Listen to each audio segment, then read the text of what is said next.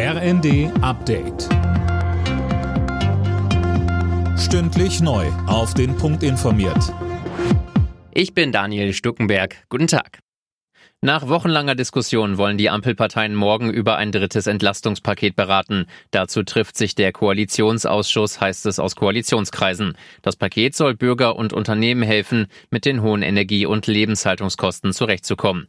SPD, FDP und Grüne haben aber noch sehr unterschiedliche Vorstellungen, wie die Hilfen aussehen sollen. Einig ist man sich wohl darin, dass Geringverdiener und Rentner stärker in den Fokus genommen werden. Seit Mitternacht läuft ein ganztägiger Streik der Lufthansa-Piloten. Insgesamt wurden fast 800 Verbindungen gestrichen, rund 130.000 Passagiere sind betroffen. Die Lufthansa hat zwar ein neues Tarifangebot vorgelegt, 900 Euro mehr pro Monat für jeden Piloten, die Gewerkschaft Cockpit will aber 5,5 Prozent mehr Geld und einen automatischen Inflationsausgleich. Marcel Gölz von Cockpit sagte im ZDF, Es wird immer gesagt, der Zeitpunkt ist ungünstig. Äh, für die, die gerade fliegen, ist das auch so. Das ist auch sehr verständlich. Tatsache ist, Tarifpolitik findet statt, wenn sie stattfindet. Jetzt sind eben die Tarifverträge ausgelaufen. Jetzt muss es stattfinden.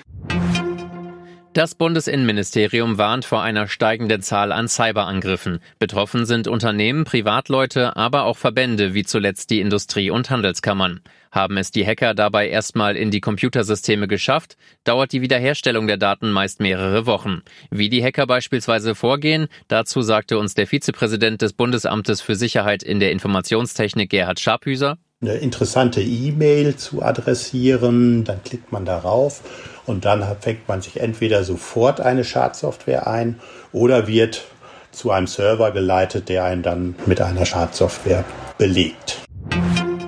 Das in Leipzig verschwundene Baby ist wieder da. Dem wenige Wochen alten Jungen geht es ersten Erkenntnissen zufolge gut. Er war gestern mitsamt Kinderwagen in einem Supermarkt verschwunden. Nun wurde er in Brandenburg entdeckt. Das Baby war kurzzeitig einer Frau überlassen worden, die damit verschwand. Alle Nachrichten auf rnd.de